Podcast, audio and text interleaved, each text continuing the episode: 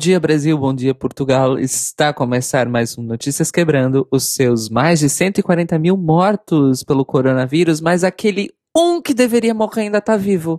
De notícias do The Library is Open. Eu sou Cairo. Eu sou o Telo. Eu sou o Rodrigo. E hoje a gente vai começar aqui com a nossa coluna de cultura e entretenimento, com uma dica que foi mandada pra gente lá no Twitter pela Thay, do Cinema com Rapadura, que é o Festival Áudio Transvisual que tem uma playlist que ela montou no YouTube, com todos os vídeos e tal.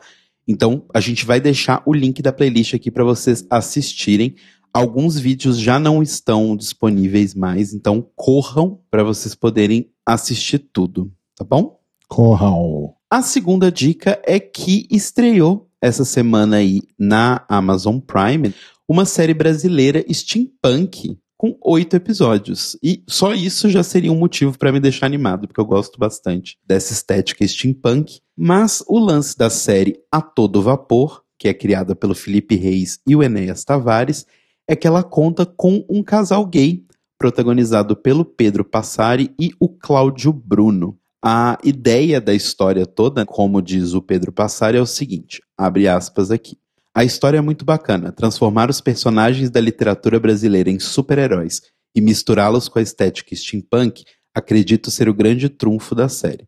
Na construção dos personagens, tive longas conversas com Enéas, o autor, e Felipe, o diretor, para entender o que eles queriam para o produto final. O Sérgio, né, que é o personagem do Pedro Passari, seria traduzido como um dandy, que é aquele Mauricinho vitoriano. Não sei explicar muito bem a lei de Mauricinho vitoriano, mas. É só pensar no Oscar Wilde, gente. Pronto. Exatamente. Nossa, exemplo perfeito, arrasou. Inclusive, ele fala que a maior inspiração dele para o papel foi o Dorian, que é o personagem de Penny Dreadful, que é inspirado no Dorian Gray. Peguei esse lado pomposo dele e traduzi em um super-herói aventureiro e ao mesmo tempo sensível. Eu fiquei bem empolgado de assistir essa série a gente já falou em outros episódios e a gente gosta bastante de coisas brasileiras que não são muito realismo, então estou empolgado para assistir essa série. Olha, eu vi o trailer, eu adorei que eles também misturam elementos tipo de ocultismo e bruxaria na história. Eu achei uma mistura curiosa, intrigante, mas deve ser aí, enfim, notado que eu só vi pessoas brancas no trailer. Então assistam aí com uma colherzinha de sal. e é para assistir ouvindo o álbum A Revolta dos Dandies, do Engenheiros do Havaí. E depois você pode assistir o curta Sândalo de Dandy, de Luffy Steffen. Arrasou. Várias dicas culturais, então. Tudo sobre dantes. Agora aqui indo para uma coisa um pouquinho diferente, saindo um pouco do Brasil e indo lá para os Estados Unidos, voltou aí das férias de verão o programa da Ellen DeGeneres para começar a 18ª temporada do programa. Eu nem sabia que já estava tanto tempo assim no ar, mas Nossa, não fazia ideia que era tão pois é. tão longevo assim. E para quem não se lembra, a Ellen se envolveu aí numas polêmicas no ano passado e no comecinho desse ano, saíram várias pessoas falando, um cara que fez a segurança dela no Oscar de 2014 e outras pessoas que trabalharam na produção do programa dela e saíram, já tinham falado sobre o fato de ela ser uma pessoa extremamente tóxica e muito difícil de se trabalhar. E foi justamente isso que ela usou para poder fazer o discurso ali de abertura da temporada nova. Várias pessoas, inclusive, estavam acreditando que ia ser finalizado o programa, né? Tanto a assessoria da Ellen quanto a Warner já tinham falado que não, gente, vai continuar o programa, não tem nada disso e tal, e realmente continuou. E no discurso de abertura dela, ela fala algumas coisas, como por exemplo: se você está assistindo esse programa porque você me ama, obrigado. Se você está assistindo esse programa porque você não me ama, obrigado. E aí ela continua falando que ela tá tentando ver como pode ser feito melhoras nos bastidores e tudo mais, e dizendo que ela sempre foi conhecida por ser uma pessoa kind, gentil, e que ela quer continuar essa mensagem, que se essa mensagem teve algum problema aí na transmissão, ela precisa ver o que está acontecendo e resolver esses problemas. Cínica do caralho! Sim, isso vindo da pessoa, que vamos lembrar sempre, é muito amiga de George W. Bush.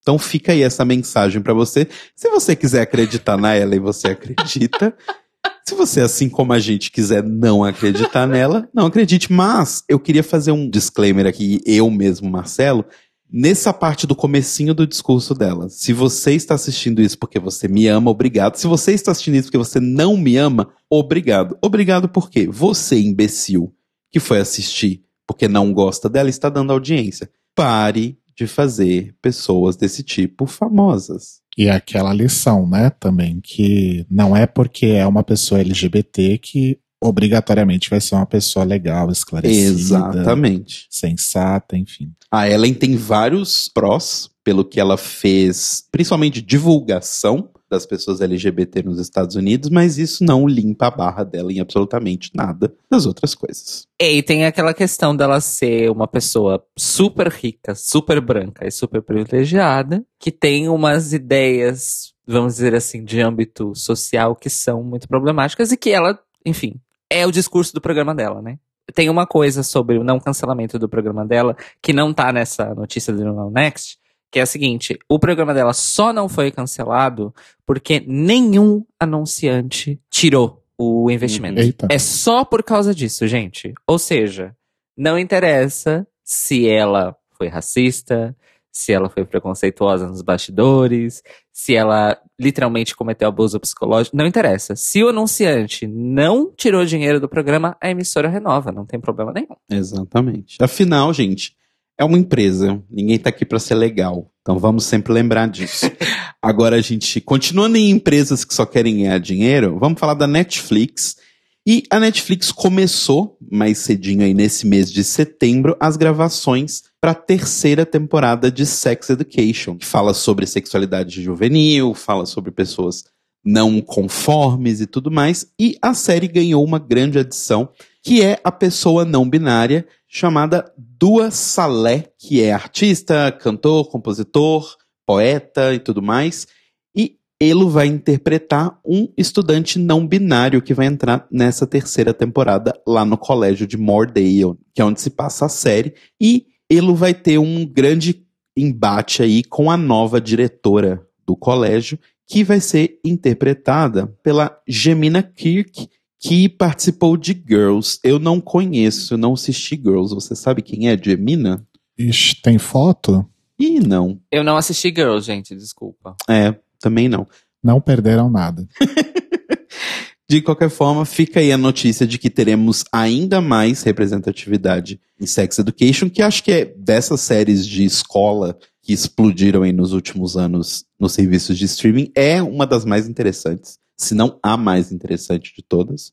Então, fica aí parabéns para Dua Salé e vamos assistir a terceira temporada que vai estrear em 2021, ainda sem uma data definida. Eu googlei aqui a Jemima Kirk. Ela fazia uma personagem chamada Jessie, se eu não me engano. Era, é a doidinha da história? Ah, sabe? ah, ela não liga pra ela, não, ela é muito doidinha. É, era tipo isso.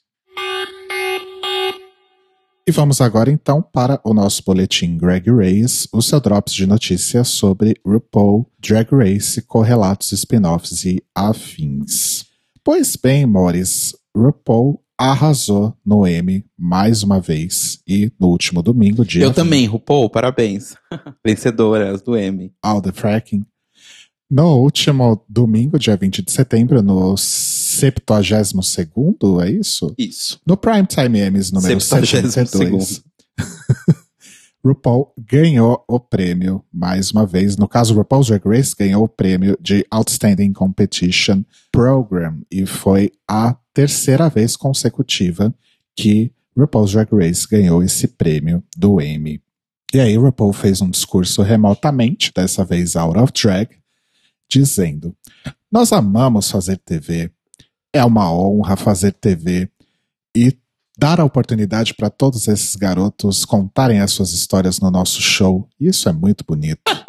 Um agradecimento especial para todos os fãs e uma nota especial para você, garoto. Eu sei como você está se sentindo agora. Saiba que você é amado e não desista do amor. Acredite no amor e no poder do amor, tá bom? dinheiro, dinheiro. Primeiro que a sua interpretação da RuPaul é maravilhosa. Palmas pro Rodrigo. E segundo que eu não aguento mais a RuPaul, eu falei isso no Twitter e eu vou repetir aqui. Não aguento mais a RuPaul e essa desonestidade. Ai, everybody say love. Pois é. Não aguento mais. Everybody say fracking. Fracking! né? Oh no, the frack.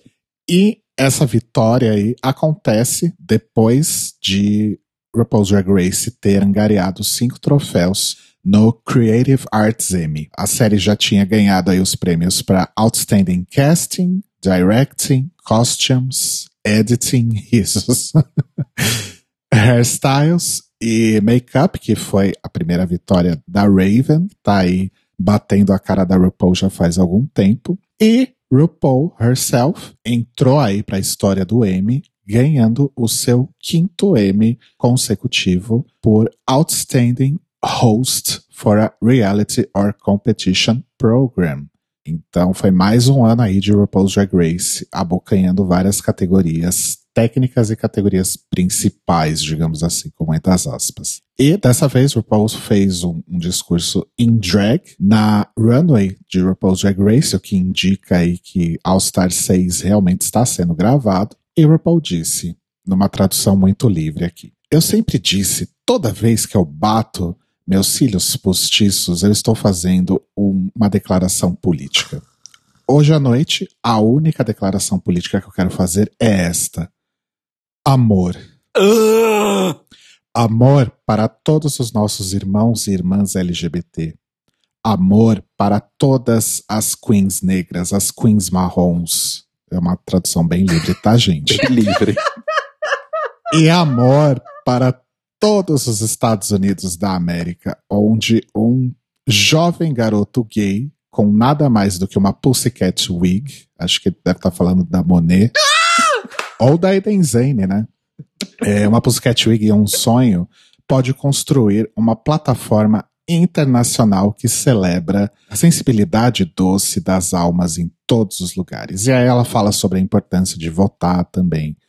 E, enfim, é isso, gente, né? É mais uma galhofa aí da nossa querida amiga RuPaul. E do discurso de cinco minutos ela fala 10 segundos sobre a Tite.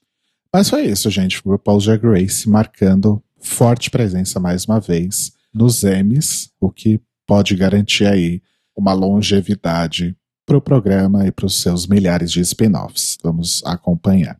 Uma outra notícia agora é sobre o fotógrafo Magnus Hastings. Lembram dele, gente? Ele apareceu muito em Drácula Sim. e é uma figura aí bastante conhecida aí do cenário LGBT. Ele já tinha lançado um livro chamado Why Drag e agora ele lança em novembro o livro Rainbow Revolution, que vai trazer aí mais de 300 fotografias de celebridades como Kate Griffin, Boy George, Luke Evans e algumas queens de RuPaul's Drag Race, Gigi Good, Silky Nutmeg Ganache, Ongina, Ador Delano e Courtney Act. Além das fotos, o livro vai trazer também alguns ensaios acerca de alguns assuntos sobre batalhas pessoais que essas pessoas travaram aí durante as suas vidas. Uma parte da venda do Rainbow Revolution vai para duas caridades que o Magnus Hastings escolheu, a True Colors United, nos Estados Unidos, e a Albert Kennedy Trust, no Reino Unido. Então, quem se interessar aí em garantir a pré-venda, dá uma corrida lá no site do Magnus Hastings, que deve ser magnushastings.com. Não sei. Procura no Google, gente. E provavelmente deve ser um livro bem caro, né? Porque esses photobooks costumam ser uma edição assim bem luxuosa, é, né? só de papel, o papel fotográfico, não fotográfico, né, mas o papel que impressa essas fotos é bem caro. Pois é. Mas fica dado aí o recado para quem curte esse tipo de material. Realmente é bastante interessante, mas não muito acessível para todo mundo. E uma notícia triste é que a nossa querida Darian Lake, da Season 6 de RuPaul's Drag Race, comentou aí durante a semana sobre a sua experiência enfrentando o câncer. Ela foi diagnosticada aí com melanoma durante a pandemia. Duas semanas depois, ela já estava passando aí por uma cirurgia para remoção de tecidos e nódulos linfáticos. Esse tipo de câncer de pele que a Darian está enfrentando é um tipo de câncer que pode alastrar para órgãos. É bastante perigoso. Mas ela está aí passando pelo tratamento, já recebeu boas notícias de que até o momento dessas cirurgias para remoção de tecido, o câncer não havia se espalhado para outros órgãos. Então ela continua firme e forte no tratamento e perguntada como que ela enfrentou esse momento, principalmente considerando também o, o contexto pandemia, ela disse que só ficava ali o tempo todo rolando o, o feed do TikTok e procurando garotos bonitos. Tudo que você precisa fazer para tirar a sua cabeça de uma situação pesada dessas. Então, força aí para Darian Lake e boa sorte aí no, na batalha contra essa doença. Boa sorte também em encontrar pessoas bonitas no TikTok, porque o TikTok tem algoritmos. Bom, não vou entrar nisso. E a última notícia, gente, a gente comentou quando a gente estava falando sobre as primeiras notícias e as primeiras coisas que estavam saindo sobre Drag Race Holland, que ia ser realmente bastante engraçado ver os americanos lidando com as legendas. E já começou, amores, já começou a baixaria. Não sei se todo mundo sabe, mas Manila Luzon e Latrice Royale têm um, um podcast chamado The Chop, que faz parte ali daquela mesma rede do Race Chaser, da, da Alaska e da Whelan. E a proposta é a mesma. Race Chaser comenta as temporadas regulares e All-Stars de RuPaul's Drag Race, e o The Chop comenta os spin-offs. Então elas acabaram de fazer Drag Race Canada, e agora estão fazendo Drag Race Holland. E uma das primeiras coisas que elas falaram comentando o primeiro episódio foi: Nossa, menina, quanta legenda, né? Quanta coisa para ler. E aí a Latrice comentou que ela tem um pouco de dificuldade para ler legenda porque ela não é lá muito fã de leitura e que por causa de uma medicação que ela toma, ela realmente tem um pouco de dificuldade de acompanhar. Então ela teve que assistir o episódio de estreia duas vezes. E aí elas ainda brincam, brincam entre aspas que o único tipo de leitura que elas realmente gostam é o Reading Challenge. Fué, fué, fué. Isso para mim é a denúncia de que essas queens estadunidenses que estão reclamando das legendas do Drag Race Holland agora, não assistiram Drag Race Thailand. Ah, mas com certeza elas não viram. Isso para mim é o recibo. Total, total. mas eu realmente acho que tanto Thailand quanto The Switch, realmente ninguém nos Estados Unidos deu a menor bola para isso. E só deram bola pra Canada porque tá lá em cima. E porque fala inglês. E porque são pessoas brancas. Outra Queen também que se manifestou nesse sentido foi a Trinity the Tech. Ela soltou um tweet só falando que ela quer muito assistir essa temporada, mas ela I cannot keep up with subtitles. Eu não consigo acompanhar legendas e uns emojis de vômito e choro. E aí, com certeza, ela foi muito criticada. Pelo Brasil todo. Pelo Brasil todo e por todo mundo.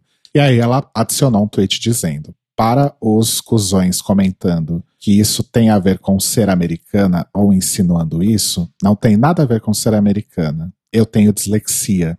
É uma disability, é uma deficiência que impede que eu consiga ler e compreender totalmente as coisas. Eu tenho aqui um comentário para isso que é bullshit. bullshit.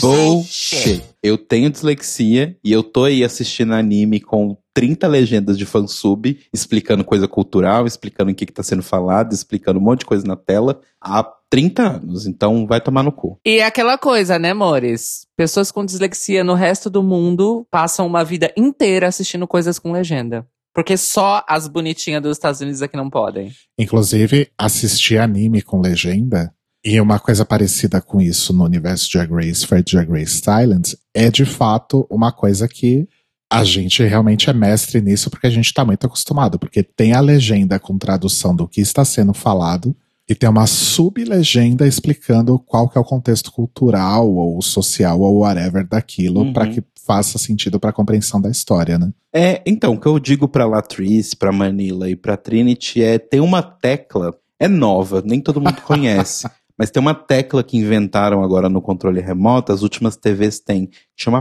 pause. Você pode pausar e aí você lê, se você tá com dificuldade, Ou você pode voltar também. Essa é uma tecla que tem um pouco mais de tempo, assim. Ou você pode assistir numa velocidade mais lenta. Exato. Então, assim, elas que lutem. E esse foi o Greg Reyes da semana. E agora a gente vai para nossa coluna internacional e a gente já vai começar com uma notícia aí bem triste, que é por conta de todos os casos que acabaram acendendo o movimento do Black Lives Matter, um deles a gente teve um desdobramento não tão feliz, que é o caso da Breonna Taylor. Houve um júri em Louisville, no Kentucky, que é onde a Breonna morava, para chegar numa decisão sobre o que, que ia acontecer com os ex-policiais que já foram expulsos da corporação, que entraram na casa da Breonna Taylor, atirando e mataram ela numa suposta busca por drogas aí ilícitas que estavam no apartamento dela. Suposta, porque até hoje ninguém encontrou essas drogas. De qualquer forma, nessa última quarta-feira, o júri chegou numa decisão e dos três policiais, dois deles que tinham disparado tiros ali dentro do apartamento não foram julgados, foram inocentados. E um deles foi indiciado por. Eu vou ler o termo em inglês, tá? E depois eu vou dar uma breve explicada. Mas ele foi indiciado por wanton endangerment que numa tradução não muito apropriada seria meio que tipo conduta perigosa que levou a um homicídio culposo, vai. Se fosse aqui no Brasil, seria basicamente isso assim.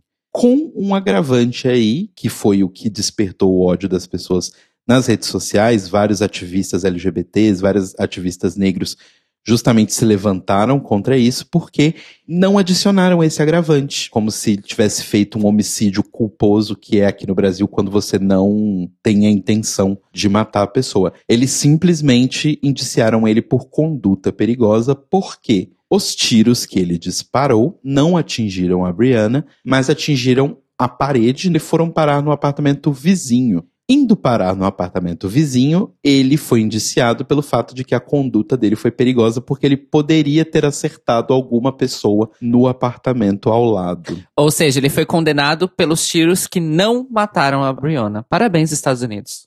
Exatamente. Gente. Exatamente. A fiança que foi instituída ali para ele foi de 15 mil dólares e caso seja considerado culpado, depois de todos os processos legais, ele pode pegar uma pena aí de no máximo cinco anos. Então é isso. Uma mulher negra foi assassinada nos Estados Unidos por três policiais. Os que atiraram nela simplesmente não aconteceu nada, e o que atirou na parede tomou basicamente uma multa porque ele poderia ter acertado outras pessoas. É isso, gente. Eu, eu não sei nem muito bem o que segue dar para essa notícia, porque a justiça dos Estados Unidos efetivamente não está do lado das pessoas LGBT, negras, gordas, de todas as minorias, imigrantes. A justiça dos Estados Unidos quer que a gente se ferre. É bizarro demais. Muito. Aqui pertinho, no Uruguai, na sexta-feira, dia 25, mais especificamente em Montevidéu, rolou aí a parada do Pride LGBT anual. As pessoas se reuniram aí para parada usando máscaras para se proteger aí contra a pandemia e milhares de pessoas se reuniram para pedir o fim da discriminação contra a comunidade e celebrando seus direitos sob o slogan Orgulho é luta. As pessoas saíram cantando hinos como El Estado opressor es un macho violador, achei maravilhoso, e levando plaquinhas que tinham slogans como a homofobia é pior que a Covid, não importa quem você ama, prazer sexual é a revolução. Eu amei, parece que foi realmente babado Bafo. a parada lá em Montevidéu.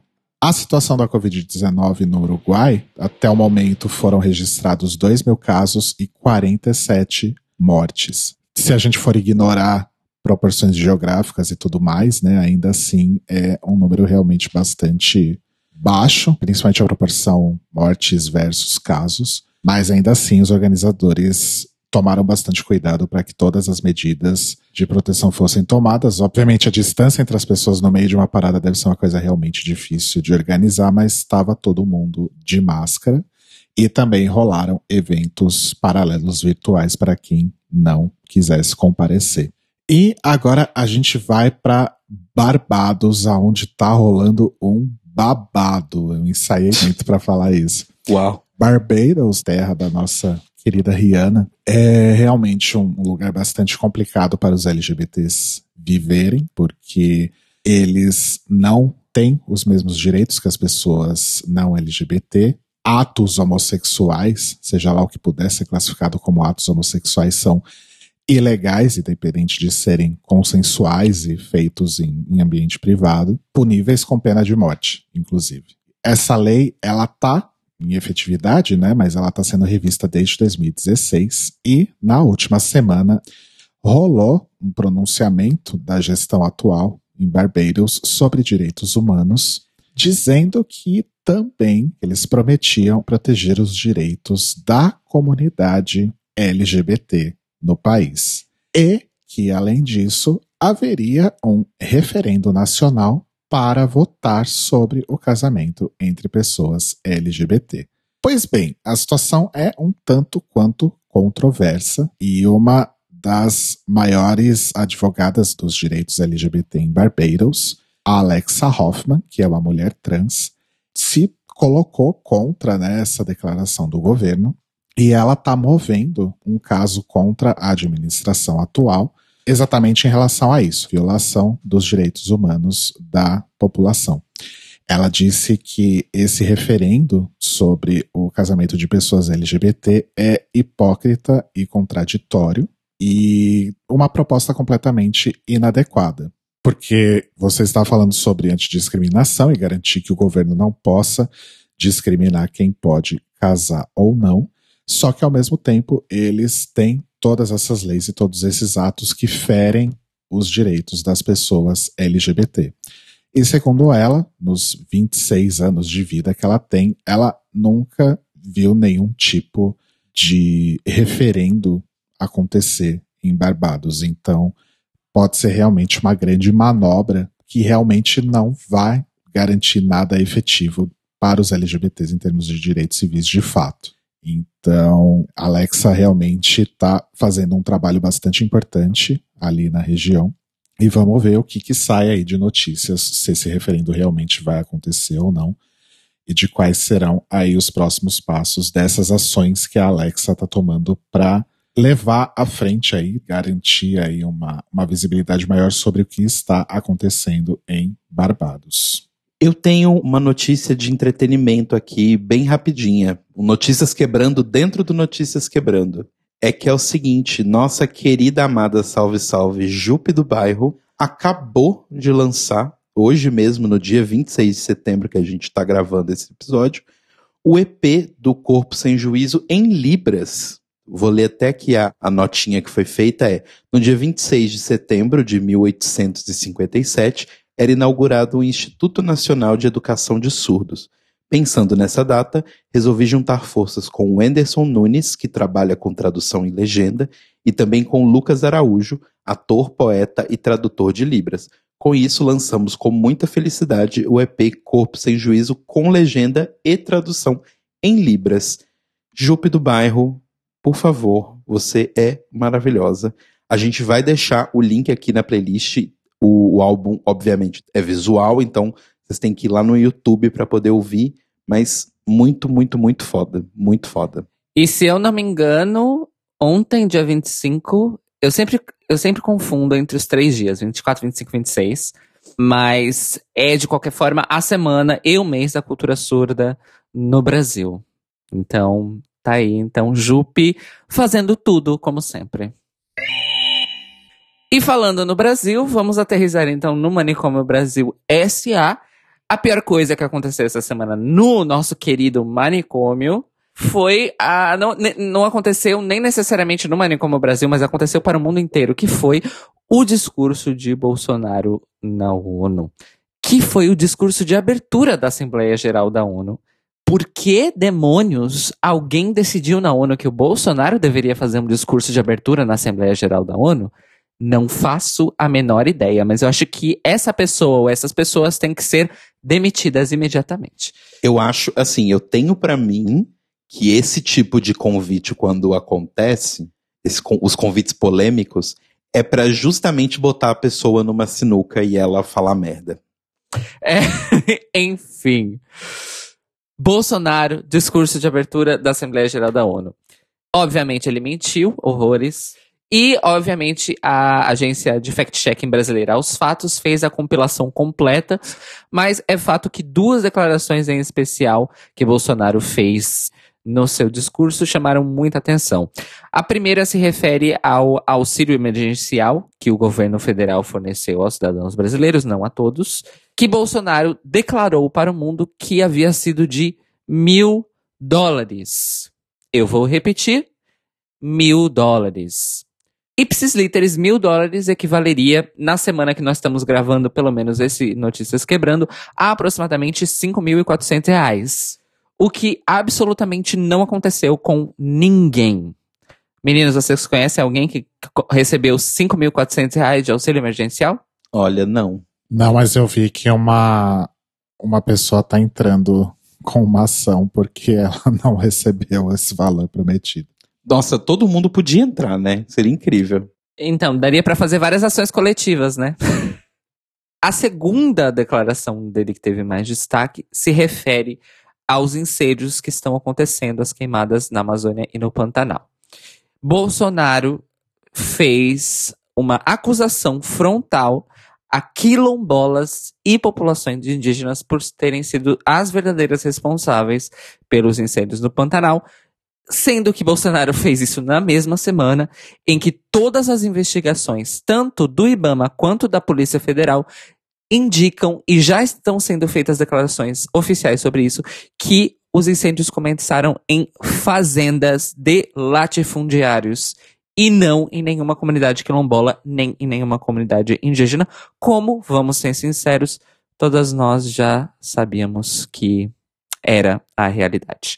Para além disso, Bolsonaro culpou os governos estaduais e municipais pelas mortes de Covid-19 ocorridas no Brasil e culpou todo o resto das pessoas e do mundo pelas questões da pandemia e não assumiu absolutamente nenhum tipo de responsabilidade, nem a si enquanto presidente do Brasil, nem ao seu governo. Em relação à cobertura da imprensa, também é preciso destacar que numa compilação generalizada feita ali durante a semana no Twitter e que eu fiz questão de confirmar numa busca no Google, em que eu literalmente digitei Bolsonaro mente em discurso na ONU, entre aspas, e depois sem aspas. E nas primeiras cinco páginas das minhas pesquisas no Google, absolutamente nenhum resultado veio de nenhum grande veículo da mídia burguesa do Brasil. Ou seja, Folha, Estado, Globo, Jornal do Brasil, Correio Brasiliense, Correio de Minas. Nenhum desses jornais utilizou esses termos. Isso também inclui as mídias audiovisuais, televisivas e radiofônicas, tá, gente?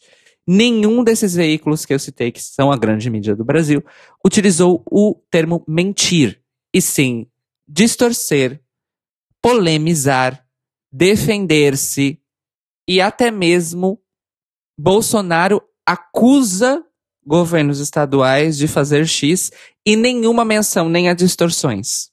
O único resultado que eu achei de um veículo grande que utiliza o termo Bolsonaro mente, na verdade vem de um colunista do Universo Online do UOL, Ricardo Cocho, que publicou na sua coluna sobre o discurso do Bolsonaro com o seguinte título: Abre aspas. Mundo precisa de verdade. Diz Bolsonaro que mente na ONU e se faz de vítima.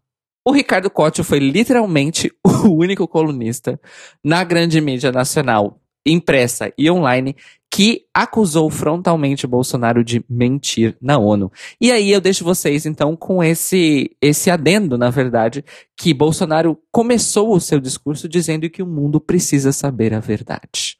E logo depois mandou aí uma torrente de mentiras. E este é o atual presidente do Brasil. Ainda em políticos não confiáveis, mas saindo do campo das mentiras atuais para uma futurologia não confiável, o governador do estado de São Paulo, João Dória Júnior, declarou na última segunda-feira, dia 21, através de um comunicado oficial, que todos os 46 milhões de habitantes do estado de São Paulo serão vacinados contra a Covid-19 até fevereiro do ano que vem. Risos. Muitos. Mas enfim. Ele fez essa afirmação porque atualmente o Instituto Butantan está fazendo o desenvolvimento e o estudo de um imunizante em conjunto com o laboratório chinês Sinovac. Segundo a declaração do João Dória, os testes estão na terceira fase, que seria a última antes de comprovar a eficácia da vacina, e a expectativa é que este processo seja concluído até o final do mês de outubro, ou seja, mais ou menos daqui a um mês. Com uma subsequente aprovação da Anvisa, a imunização já poderia começar a ser feita junto da população em dezembro de 2020. Além disso, Dória anunciou que o Butantan vai receber as primeiras 5 milhões de doses da vacina já no começo de outubro e que até dezembro o total importado deve chegar a 46 milhões de doses. Além disso, eles querem uma produção adicional de 120 milhões de doses da vacina já no Brasil uh, dentro de uma fábrica que está sendo construída já pelo governo do estado, especificamente para este propósito. Apesar dessa declaração de João Dória, o governo federal, através do Ministério da Saúde, ainda não anunciou nenhum tipo de atitude em relação a essa vacina que está sendo desenvolvida aí no Instituto Butantan. Em relação aos custos desse investimento na vacina do Butantan, 2 bilhões de reais estão previstos de serem captados através do Ministério da Saúde, que novamente não se pronunciou ainda sobre esse assunto, e só 160 milhões de reais é que virão da iniciativa privada. Estejam bem atentos enquanto a isso. A iniciativa privada vai dar 160 milhões de reais e o governo federal vai dar 2 bilhões. Vejam essa diferença. É esperar e pagar para ver. Eu queria muito me iludir, mas vindo de quem vem essa informação, é, fica muito difícil a gente se iludir e ter uhum. esperança, uhum. né? É, fica aquele ditado da Jinx, né? Delusion. Convince yourself. Falando em Ministério da Saúde, vamos falar do Ministério da Educação. Esse link, esse gancho não foi tão bom quanto os que o Rodrigo faz, mas enfim, eu tentei o meu melhor. O atual ministro da Educação do Brasil, Milton Ribeiro, que assumiu depois da fuga de Weintraub em julho, deu uma entrevista ao jornal Estado de São Paulo no começo da semana passada, no dia 21, em que ele falou muita merda, como já é costume entre os componentes ministeriais ou sinisteriais, né, Telo, do governo Bolsonaro. Exato mais uma vez, duas coisas chaves. A primeira, sobre a Covid-19, o ministro fez uma afirmação de que, abre aspas, a volta às aulas no país e o acesso à internet não são temas do MEC, fecha aspas. Oi? Além dessa declaração absurda do ministro da Educação, ele, assim como o Bolsonaro na ONU, colocou toda a responsabilidade em relação aos problemas envolvendo as voltas às aulas no Brasil durante a pandemia aos governos estaduais e municipais, dizendo que eles têm autonomia e que eles é que devem resolver essa situação toda. Ele completou essa declaração dizendo o seguinte, abre aspas, a sociedade brasileira é desigual e não é agora que a gente, por meio do MEC, que vamos conseguir deixar todos iguais, Fecha aspas. Uau. Nossa, que pesado. Acho que foi o lavo minhas mãos mais oficial que a gente já teve, né? É a política do governo Bolsonaro, né? É não fazer nada. E aí, quando alguém ou alguma instituição tenta fazer alguma coisa, aí sim eles agem para impedir que aquela coisa aconteça. E o que eu acho legal é ele falar que não é papel da educação contribuir para reduzir a desigualdade social. A parte engraçada, e eu uso a palavra engraçada aqui, de uma maneira obviamente sarcástica, é que essa é literalmente a descrição do papel do Estado em, em, ser fornecedor da educação que está na Constituição do Brasil. Passado. A segunda parte da declaração polêmica e do ministro da Educação envolve nós, a população LGBT. Ao ser questionado pelo jornalista do Estadão sobre a questão da inserção de educação sexual como parte do programa nacional do currículo educacional do Brasil, ele disse o seguinte, abre aspas, Acho que o adolescente que muitas vezes opta por andar no caminho do homossexualismo tem um contexto familiar muito próximo, basta fazer uma pesquisa. São famílias desajustadas algumas, falta atenção do pai, falta atenção da mãe. Veja o menino de 12, 13 anos optando por ser gay, nunca esteve com uma mulher de fato, com um homem de fato e caminhar por aí. São questões de valores e princípios. Fecha aspas. Apesar dessa declaração, ele diz que considera um tema importante para evitar gravidez na adolescência, mas que não é necessário discutir essas questões de gênero e sexualidade. Claro, porque todo mundo é hétero, né? Então, logicamente, não precisa discutir. E aí as pessoas optam por ser outra coisa. É assim que funciona. É. É, é, é assim mesmo. No dia 24, então, o Fabiano Contarato, que é o único senador abertamente LGBT atualmente no Brasil da rede do Espírito Santo, disse que entrou junto com companheiros de partido e também com o apoio do Pauliotti, ali numa comissão né, de sexualidade e diversidade, com uma representação junto ao Supremo Tribunal Federal, para que determine ao Procurador-Geral da República a apuração dos fatos, porque isso poderia ser classificado dentro da interpretação de que a homofobia é equivalente ao crime de racismo no Brasil, e o ministro da Educação ter que responder por isso criminalmente, o que seria a situação ideal. Mas a gente sabe que muito difícil disso acontecer. Enfim, Vamos desejar aí sorte pro Fabiano e pro Pauliotti, que eles consigam levar essa ação adiante e que o STF ouça e avalie essa ação e leve a cabo, porque, enfim, né, gente? Não sei nem o que dizer. Tá difícil. Eu, eu fico chocado com o talento do, do governo Bolsonaro de cada ministro que sai é substituído por um que é pior, né? Que, Uhum. que o, que o anterior. Exato. E eu só queria fazer um parêntese super rápido sobre o Intraub, que, que sempre que eu penso na fuga dele, eu lembro do Reginaldo Faria no final de Vale Tudo, indo embora do Brasil de helicóptero e dando uma banana pro Brasil. É tipo isso. É bem essa cena. E é bem esse tipinho de pessoa, afinal de contas. Uhum. A nossa notícia boa do final, que é uma só. Vocês realmente acharam que ia ser mais que uma, gente. Mas é uma notícia ótima. Justamente na semana em que publicamos o nosso episódio sobre a visibilidade não binária no The Libraries Open, na quarta-feira, dia 23 de setembro, a Justiça do Rio de Janeiro reconheceu de maneira inédita no Brasil que uma pessoa não binária pode ser registrada em seus documentos com o sexo não especificado. A pessoa beneficiada se chama Aoi Berriel, ela tem 24 anos e agora vai poder alterar os registros para além da sua certidão de nascimento, mas também assumir o seu nome social como nome de registro. Arrasou. Pelo menos uma boa notícia. O juiz que deu a sentença favorável chama-se Antônio da Rocha Lourenço Neto e ele justificou a sua decisão afirmando que o direito não pode permitir que a dignidade de uma pessoa seja violada sempre que ela apresentar os seus documentos quando eles não condizem com a sua realidade física e psíquica, que é muito alinhada com a interpretação do próprio STF quando autorizou a autodeterminação no Brasil sem a necessidade de comprovação clínica. É bem nessa linha de raciocínio que foi a decisão do STF. Então, parabéns aí ao juiz Antônio da Rocha Lourenço Neto, que fez valer aí uma extensão para uma lacuna, vamos dizer assim, de uma interpretação que já havia sido feita pela Suprema Corte. Agora o que acontece? Vai ocorrer o trânsito em julgado da ação, já que saiu a decisão do juiz. Isso vai ser comunicado ao cartório onde a OI foi registrada.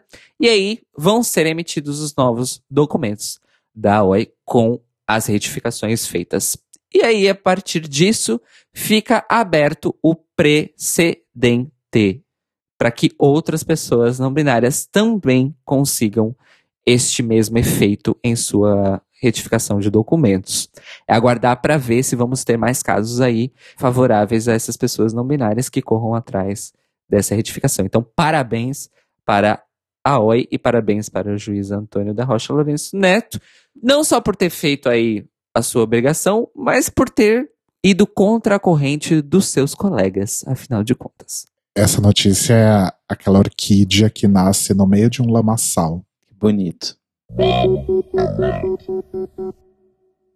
O Notícias Quebrando de hoje teve informações do Gay Blog BR, do New Now Next, do Pink News, do Twitter da Jupe do Bairro, do Draglicious, do Canberra Times, do Barbados Today, do Congresso em Foco, da seção de notícias do UOL, da revista Exame, do G1, e da Agência Brasil, com agradecimentos especiais a Tei, lá do podcast Cinema com Rapadura. Beijos, Tei.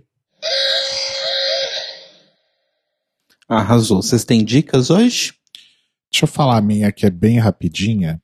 Esses dias eu dei de cara com um disco é de 2019 e eu, eu tinha deixado passar, que é o disco da Kate LeBon, que é uma cantora lá do país de Gales. Ela é amiga do, do Manic Street Preachers, do, do John Grant, de todo esse povo aí.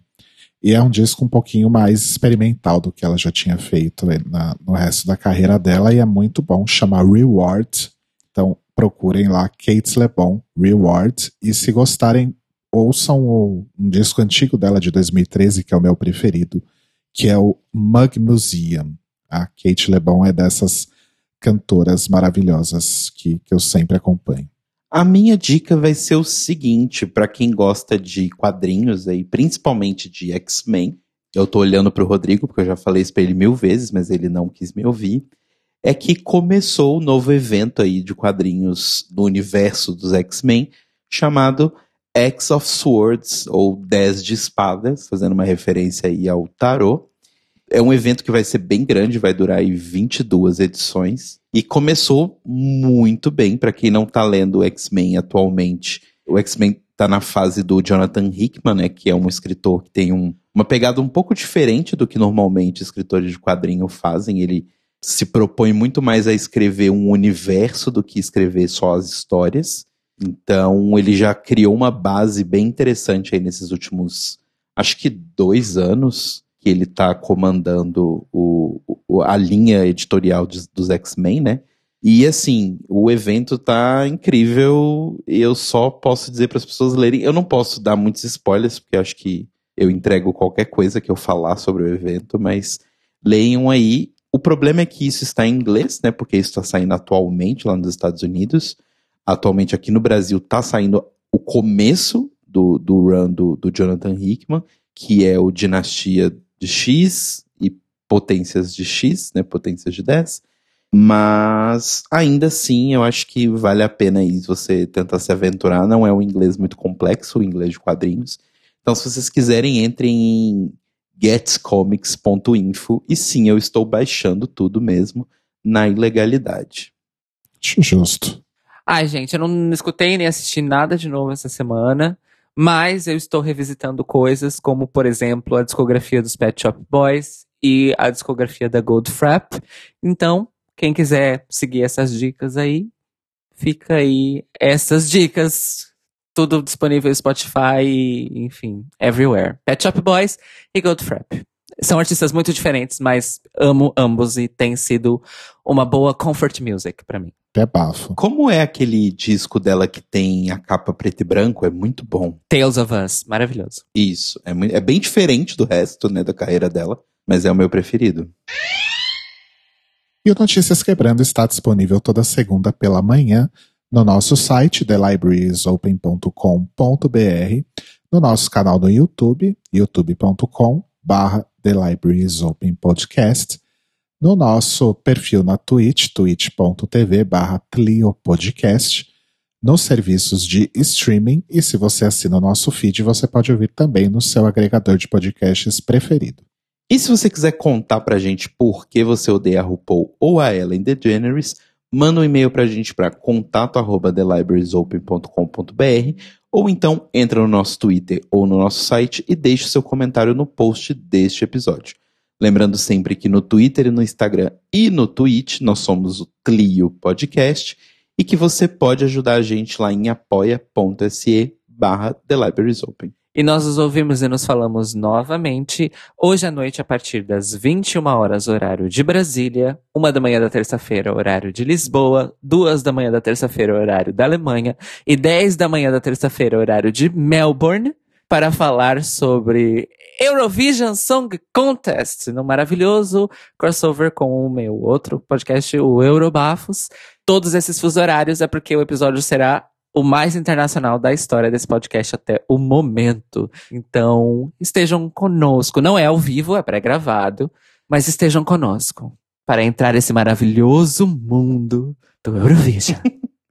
Então é isso, amores. Beijos, boa segunda. Beijos, Mores, até mais tarde. Beijo na bunda, boa segunda.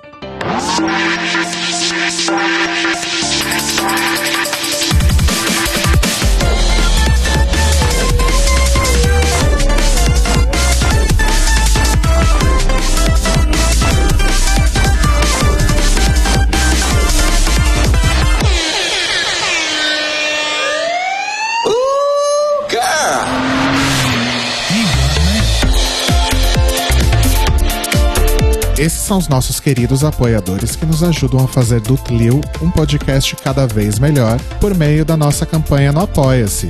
Obrigado, Mores!